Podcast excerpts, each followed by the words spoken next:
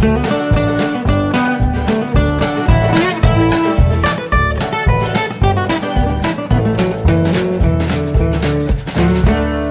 und herzlich willkommen zu Jörn Schars feinem Podcast Episode 193. Ich bin Jörn Schaar und ihr seid es nicht.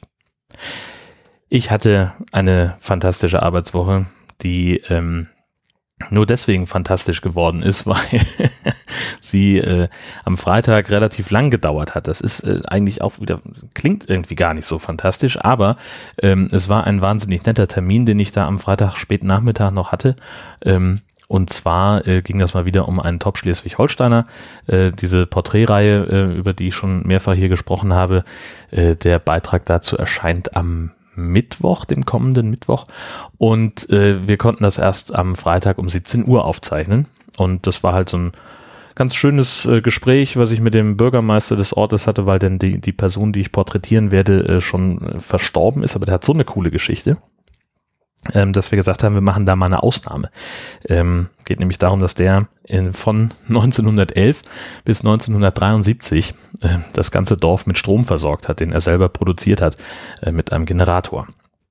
Ja, das war äh, diese Geschichte und genau, und, als ich reinkam, sagte die Frau des Bürgermeisters, ja, nun setzen wir uns erstmal in die Stube, wir sollen erstmal Kaffee trinken. Und sie hatte einen selbstgebackenen Käsekuchen vorbereitet und es gab Tee und haben uns sehr nett unterhalten ja, das war eigentlich so mein, mein Arbeitshighlight diese Woche. Das hat äh, einigen Spaß gemacht.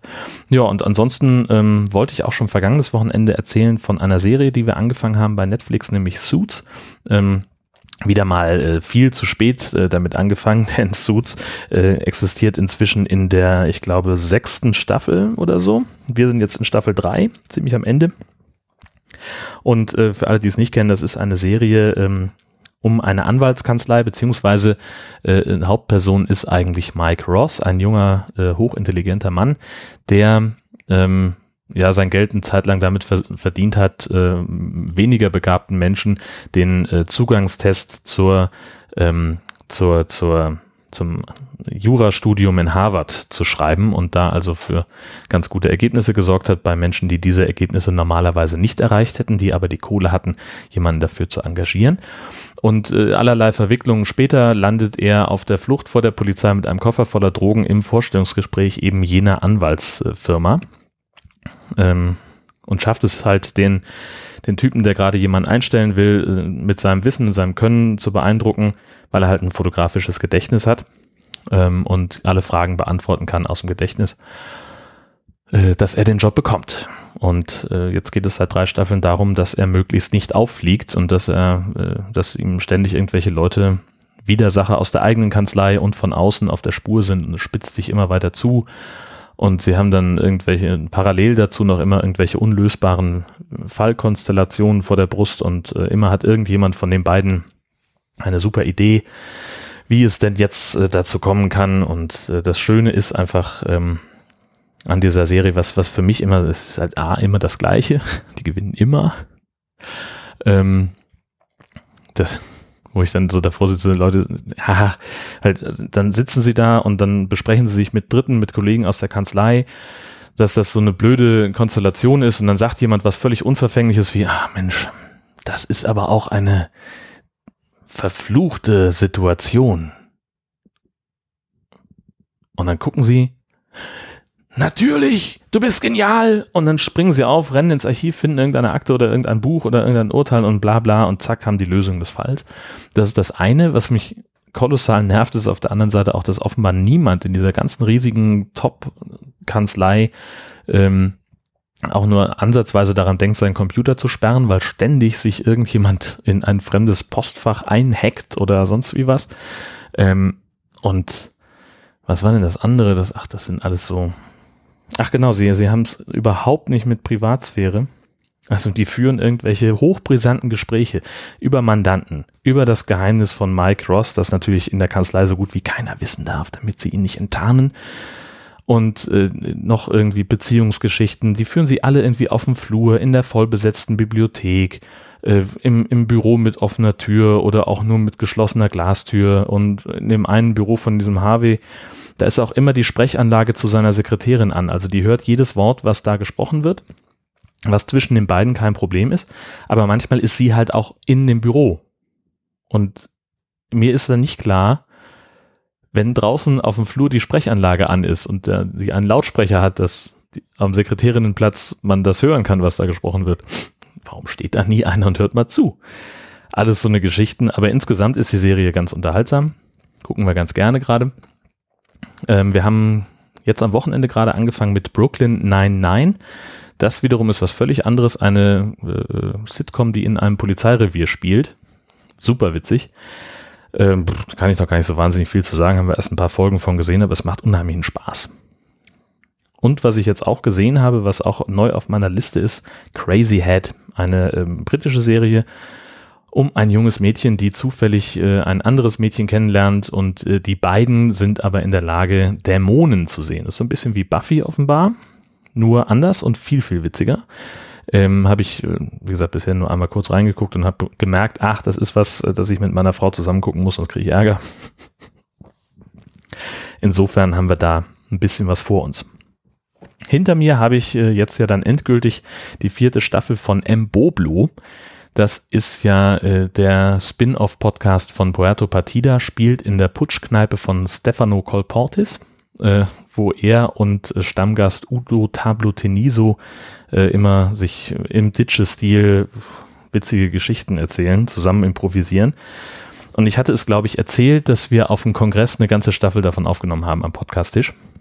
Und mit, es war mit Chaos, mit Improvisation, mit ganz, ganz vielen Menschen, mit äh, vor allen Dingen auch Bierengeln, die, also Leute, die halb spontan äh, auf, auf, ja, noch nicht mal so explizite Aufforderungen hin gleich aufgesprungen sind und gesagt haben, äh, wir gehen mal rüber zur Bar und holen euch neues Bier. Man kann ja schlecht über Bier sprechen oder in einer Kölschkneipe sitzen, ohne Bier zu trinken. Und äh, das war, es war ein, ein Mordspaß, den wir dabei hatten. Ich glaube, das kommt auch raus.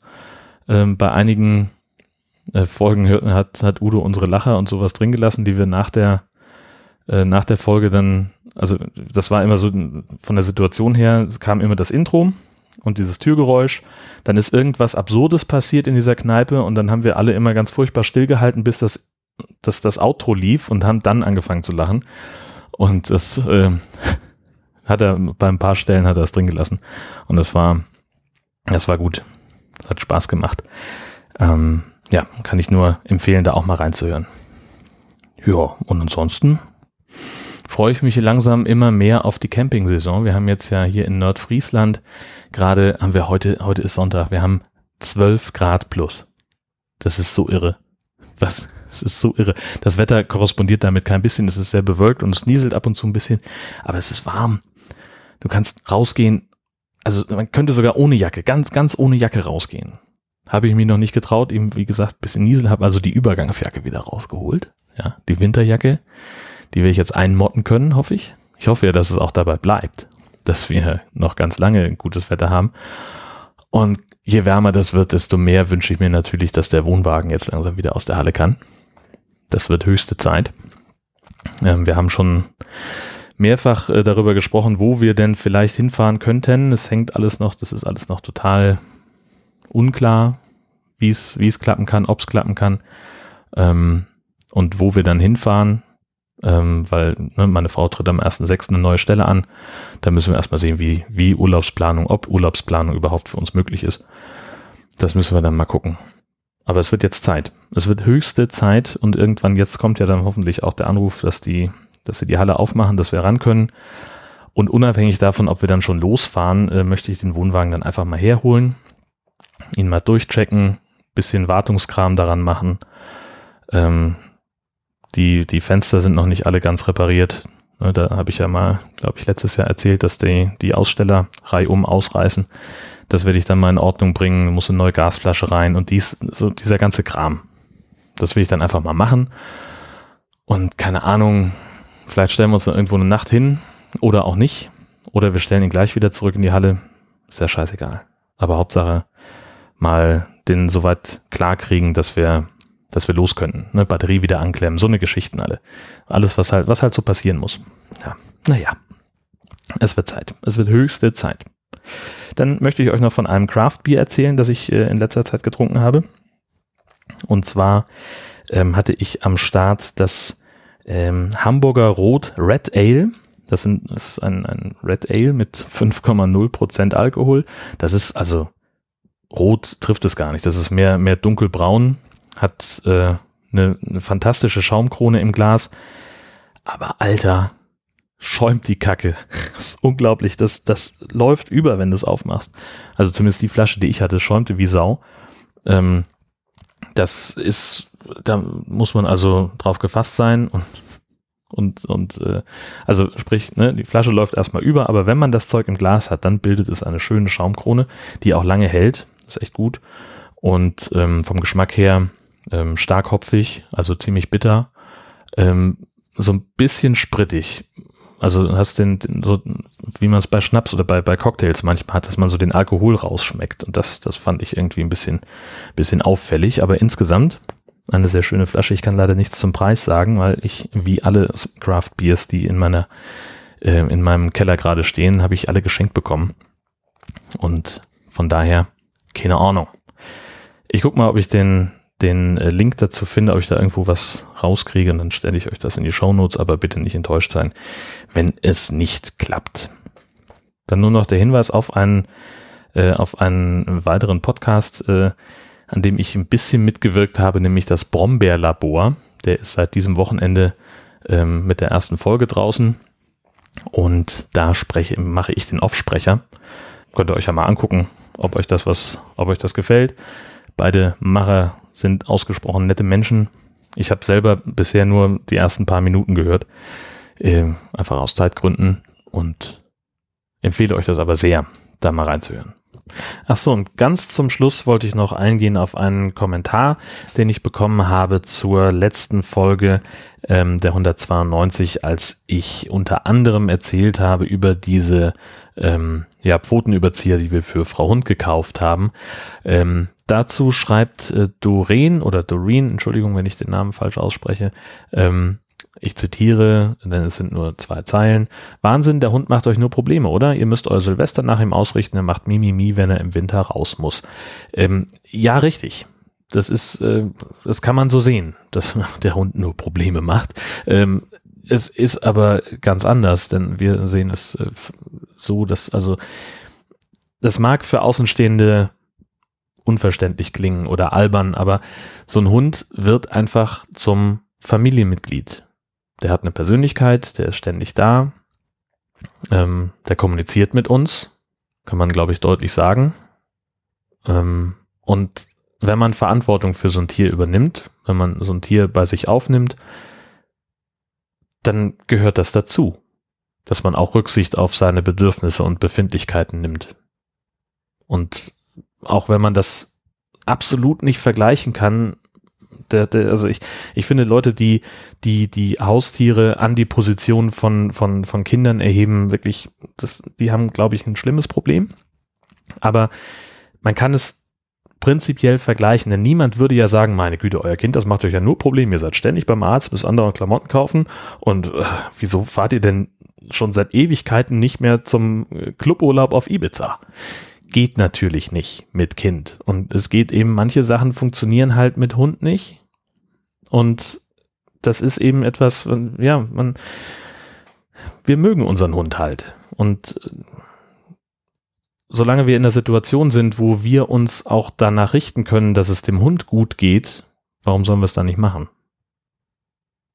Weißt du, wenn, wenn wir ähm, beispielsweise einen Urlaub buchen oder ähm, irgendwas, dann, dann gucken wir halt auch in erster Linie darum, kann der Hund mit. Und wenn es, und, bei manchen Urlaubsformen, die wir, die wir machen wollen, da geht es halt nicht, da gucken wir eben, dass der Hund irgendwo gut untergebracht ist. Und äh, naja, wenn jetzt an Silvester der Hund sich wimmernd vor Angst irgendwo verkriecht und kaum noch ansprechbar ist und furchtbare Panik hat, dann ist unser erster Impuls nicht, naja, da muss er jetzt halt durch, sind ja nur ein, zwei Tage, wo es so doll knallt, sondern dann wollen wir dem Tier diesen Stress ersparen.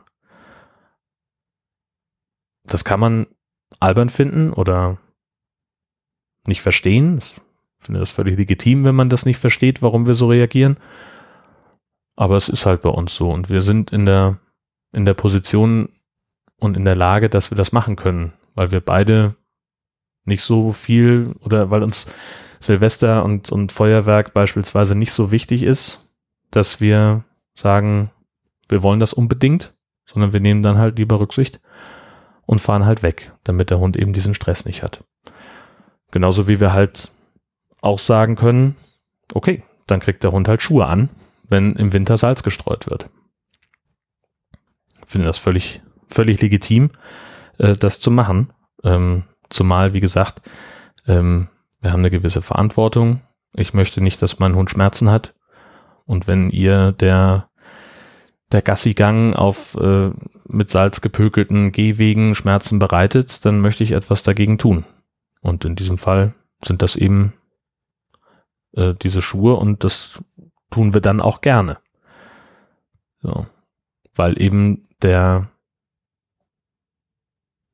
ja, weil wir halt eine Verantwortung dem Tier gegenüber haben. So würde ich es zusammenfassen. Das soll es gewesen sein von meiner Seite. Vielen Dank, dass ihr zugehört habt. Ich wünsche euch eine sensationelle Woche und viel Spaß bei allem, was ihr macht.